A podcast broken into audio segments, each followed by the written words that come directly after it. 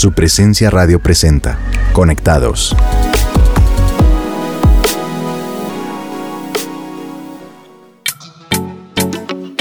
Hola a todos nuestros oyentes de Conectados. Mi nombre es Olga Fuentes y estoy en compañía de mi esposo Javier García.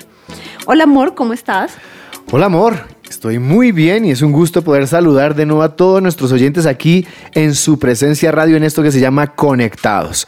Y bueno, como ya es costumbre en este programa, hoy les traemos una pequeña actividad que nos ayudará a ilustrar lo que vamos a hablar. Les voy a contar en qué consiste. Tenemos tres datos de personas conocidas a nivel mundial. La idea es que ustedes oyentes y nosotros aquí en cabina identifiquemos cuáles son los dos datos verdaderos y cuál es el falso y con base en esto respondemos unas breves preguntas y pues bueno, ¿comenzamos o no? Listo. Entonces va con esta, Olga. Dice, el primer personaje es el expresidente de los Estados Unidos, Barack Obama. Y aquí están los tres datos. Número uno, él nació en Hawái, pero se crió en Indonesia. Dos, Barack significa alguien bendecido en lenguaje swahili, ya que su padre es africano. Y la tercera es, Barack Obama no es fan de Eminem ni del género hip hop. La respuesta, ¿cuál crees tú que es la, las dos verdaderas y la falsa?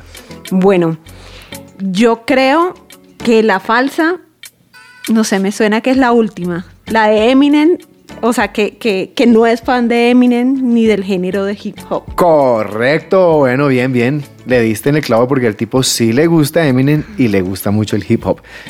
Ah, bueno, ahora es mi turno, Javi. Entonces, el personaje que yo escogí es el magnate de las tecnologías, Bill Gates. Entonces, te voy a dar tres datos, tú verás cuál crees que no es.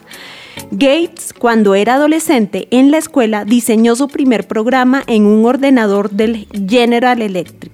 Era una versión de Tic-Tac-Toe en la que podías jugar con la máquina. Segundo dato. Cuando la escuela descubrió las habilidades de Gates, le dejaron diseñar el programa que coordinaba los estudiantes y las clases.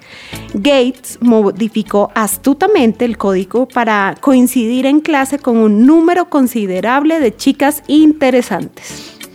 Y último dato. Bill Gates sabe hablar varios idiomas gracias al alcance mundial de su empresa Microsoft. Eh, la primera. La segunda yo lo haría. Yo creo que la falsa es la tercera. ¿La tercera? Mm, sí, estás en lo correcto. Es la tercera, la falsa. Él no habla varios idiomas por el alcance de su compañía. Bueno, ahora tengo unas preguntas para ti y para nuestros oyentes. ¿Qué verdades te sorprendieron de estos dos personajes? Bueno, a mí, de las verdades que me sorprende, que Bill Gates haya hecho todo ese programa para coincidir con las chicas más, más atractivas. Las más guapas, ajá. Sí, eso me sorprende. ¿Y a ti? Bueno, a mí me llamó la atención el primero de, Bill Gates, o sea, que haya, haya, hecho este con este programa y, o sea, desde, desde joven ver este potencial en él me gustó. Ahora, ¿qué mentiras te parecía verdad y cuál verdad parecía mentira? Me parecía que podía ser verdad que, Bill Gates hablara muchos idiomas ya por el alcance de su empresa. Y una que fuera mentira, una verdad que te hubiera parecido mentira. Me pareció precisamente el de que pudiera sortear todo para quedar con las chicas más guapas en clase. Pues eso me parecía mentira, pero increíble. Yo coincido ahí también. Yo dije, oiga, este tipo muy pilo y además utilizar esto, no, no creo que lo haya hecho. Y bueno, sí lo hizo. Y, pues me pareció interesante. Y yo te tengo una última pregunta, Javi. ¿Cómo reconoces cuándo es verdad o cuándo es mentira en una persona o en una situación? Quiero que mientras piensas en esa respuesta, Javi, los dejamos con la más reciente producción de la banda, su presencia, Gracias Dios. Al recordar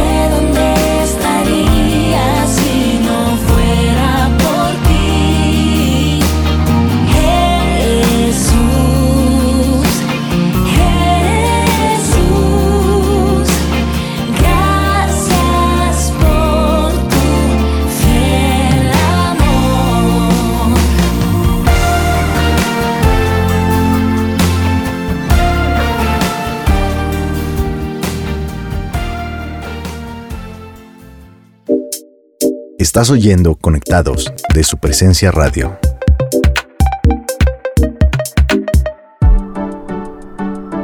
Y regresamos a Conectados de su presencia radio y mi esposa nos hizo una pregunta muy interesante sobre cómo identificamos que algo es verdad o no. Para mí la respuesta es conocer el contexto de la situación en la que estamos o si se trata de una persona, conocer su historia. Desafortunadamente hoy en día la verdad tiende a estar distorsionada y se nos muestra lo que es malo como bueno y lo bueno como malo. Cuando decidimos obedecer los mandamientos de Dios, no lo hacemos por temor a un castigo, sino por amor y porque queremos cumplirla, no porque esté escrita en un libro, sino porque ella, la palabra, está escrita en nuestro corazón. Sí, debemos creer que la ley de Dios es buena. No es algo que nos va a hacer daño, porque lo que busca Dios es que hagamos el bien en todo momento. Eso quiere decir que seamos íntegros y santos, como lo dice Romanos 7, que la ley en sí misma es santa y sus mandamientos son santos, rectos y buenos. Eso quiere decir que la santidad se trata de hacer lo bueno en todo momento. No solo se trata de no cometer un pecado sexual, como estamos acostumbrados a asociar la santidad.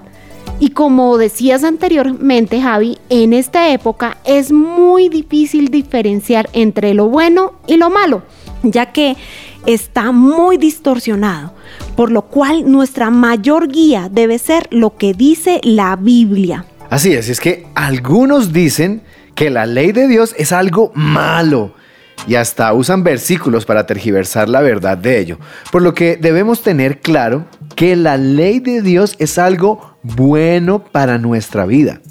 Lo realmente malo es el pecado. Pero ojo, debemos tener cuidado con esto, ya que Satanás es muy astuto para convertir algo bueno, como lo es la santidad, en una obsesión por lo que se llega a un extremo de ello que se llama legalismo. Eso quiere decir que se usa la Biblia para acusar, juzgar y condenar a otros por sus actos. Creernos mejores que otros por el hecho de no hacer lo que ellos hacen, eso es legalismo. Exacto, Javi. Y aquí quiero preguntarles, ¿qué es peor? Vestirse provocativamente o hablar mal de la niña que se viste así, adulterar o juzgar al adúltero, ir a clubes nocturnos y emborracharse o creerse mejor por no hacerlo, ser un cristiano mediocre o creerse mejores porque no faltamos a la iglesia, oramos y leemos la Biblia todos los días. La respuesta es que para Dios creernos mejores que otros es lo mismo que pecar. Aquí podemos recordar la historia cuando en una ocasión unos fariseos llevaron a donde estaba Jesús a una mujer que había pecado y le recordaban a Jesús que en la ley decía que el castigo para esa mujer era apedrearla. Mas Jesús, en lugar de hacerlo, se acercó a la joven y la cubrió con amor, diciéndole a los fariseos que aquel que estuviera libre de pecado, que tirara la primera piedra.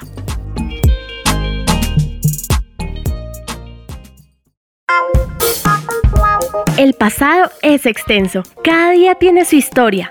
¿Quieres conocerla? En esta sección, entérate de momentos especiales que sucedieron en una fecha como hoy. Historia, música, literatura, son tantas cosas que te sorprenderás. Hechos históricos para recordar en el mes de mayo.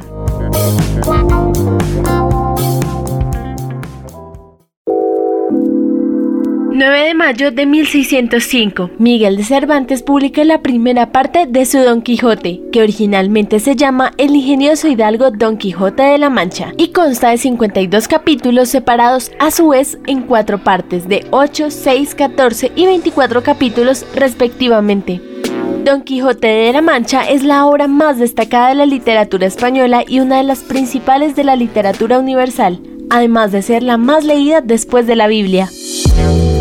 10 de mayo de 1994, el activista contra el apartheid Nelson Mandela se convierte en el primer presidente negro de Sudáfrica y el primero en resultar elegido por sufragio universal en el país. La toma de posesión se realizó en Pretoria el 9 de mayo de 1994 y se transmitió a millones de televidentes a nivel mundial. 11 de mayo de 1997. En un singular torneo de ajedrez celebrado en Nueva York, Estados Unidos, el superordenador de IBM, Deep Blue, hace historia al ser la primera máquina en derrotar a un campeón del mundo de la especialidad. Gary Kasparov acepta su derrota después de 19 movimientos. Nunca antes en este torneo, Kasparov había perdido un solo encuentro profesional. 13 de mayo de 1950 se realizó el primer Gran Premio, la primera carrera de Fórmula 1, la principal competición de automovilismo internacional y campeonato de deporte de motor más popular y prestigioso del mundo. Se realiza en el circuito Silverstone, Reino Unido, que ganará el italiano Giuseppe Farina.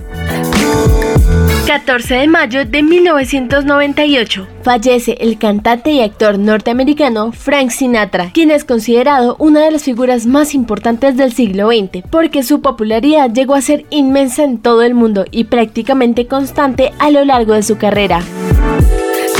15 de mayo de 1948. Tras proclamarse el día anterior la fundación del Estado de Israel, Egipto, Líbano, Siria, Transjordania e Irak declaran la guerra a la recién nacida nación. Sin embargo, las fuerzas judías demostraron ser militarmente más fuertes de lo que imaginaron los árabes, llegando a una primera tregua en junio y una segunda tregua en julio de ese mismo año. La guerra tendría su fin en julio del año siguiente, en 1949.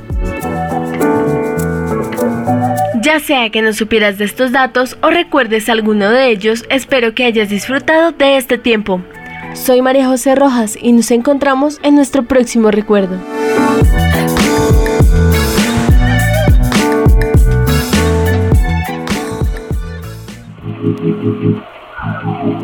Seguimos en Conectados por su presencia radio.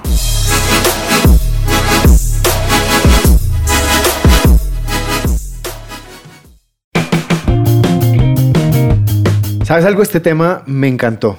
Me confrontó y me dejó ver algo que tal vez está allí siempre, pero como, lo, como que lo pasamos por alto. Pero bueno, para finalizar este episodio, como puntos claves, queremos recordarles a todos nuestros oyentes algo y es que la ley de Dios es buena, porque es la que nos da una claridad de lo que es bueno y de lo que es malo. También nos revela la voluntad de Dios y lo más importante, nos lleva a Jesús. También recordemos que la santidad es un mensaje de gracia y de justicia. O sea, es un mensaje que perdona al pecador, pero también lo confronta para que no vuelva a pecar. Es un mensaje que libera del pecado, pero también es un mensaje en contra del pecado. Ese debe ser nuestro ADN como hijos de Dios. Y saber que la ley o sea la Biblia, es un espejo que nos muestra que es imposible vivir en santidad por nuestras fuerzas. Mas la Biblia nos ayuda a acercarnos a Dios y así vivir una vida agradable para el Señor. Así que al momento de orar tengamos en cuenta que lo primero que debemos hacer es pedirle perdón a Dios por no vivir en santidad, o sea, vivir haciendo las cosas bien. Segundo, vamos a renunciar a ese espíritu que nos lleva a no ver la santidad como algo necesario en nuestra vida. Como tercer punto, debemos pedirle al Espíritu Santo que nos ayude a vivir en santidad. Y por último, vamos a adorar a Dios en todo momento, porque eso nos hace recordar lo que dice su palabra y nos lleva a anhelar más de su presencia. Así que, si usted nos está escuchando, por favor, acompáñenos en esta oración. Señor y Dios, Padre, te damos muchísimas gracias por tu palabra, te damos gracias por tu ley, por tus mandamientos, porque ellos nos guardan, nos cuidan, nos protegen y nos enseñan a vivir de la manera correcta. Hoy, Señor, te queremos pedir perdón por no vivir en santidad, por dejar de lado la santidad, Dios, por pensar que es algo inalcanzable o que es para algunos que han sido escogidos para ello. No, Señor, hoy deseamos vivir haciendo las cosas bien. Hoy queremos también, Señor, renunciar a todo espíritu que nos lleva a ver la santidad como algo que no es necesario en nuestra vida, Señor. Hoy te pedimos por perdón por esas voces que hemos escuchado, Señor, que nos hacen hacer lo malo, dejando la santidad como algo que no viene de ti y que no hace falta en este mundo, Dios. Señor, te queremos pedir que sea tu Espíritu Santo guiándonos y ayudándonos a vivir en esa santidad. Espíritu Santo, te abrimos las puertas de nuestra vida, de cada rincón de nuestros pensamientos y de nuestras acciones para que tú nos conduzcas a vivir en santidad. Porque tal cual como pensemos, como digamos y como hacemos, debe cumplir lo que tú digas en tu palabra, Espíritu Santo, lo que tú estás construyendo en nosotros, el carácter de Cristo. Por eso, Señor, te adoramos. Vamos a adorarte en todo momento, en los momentos buenos y en los malos. Vamos a recordar que tu palabra nos lleva a adorarte y a darte gracias por lo que vivimos, porque de esa manera tú nos guías cada paso para que vivamos esta santidad. Te damos gracias porque tú eres bueno. Te damos gracias porque tú no ves la santidad como una camisa de fuerza para tus hijos, sino la forma de vivir una vida plena y libre. En el nombre de Jesús, amén. Amén. Bueno, y si quieres conocer y conectarte a un grupo de conexión en nuestra iglesia, el lugar de su presencia, puedes hacerlo llamando al 746-0202 o por la página web www.supresencia.com en la pestaña de Conéctate. Y si te gustó nuestro programa Conectados de su presencia radio o quieres oír los programas anteriores, puedes escucharlos accediendo al podcast de cada programa en las plataformas digitales como SoundCloud y Spotify o en nuestra página web www.supresenciaradio.com. También recuerda que nos puedes oír todos los martes y jueves a las 5 de la tarde y los lunes y viernes a las 6 y 30 de la mañana. Gracias por escucharnos. Y hasta un próximo episodio. Chao, chao. Chao.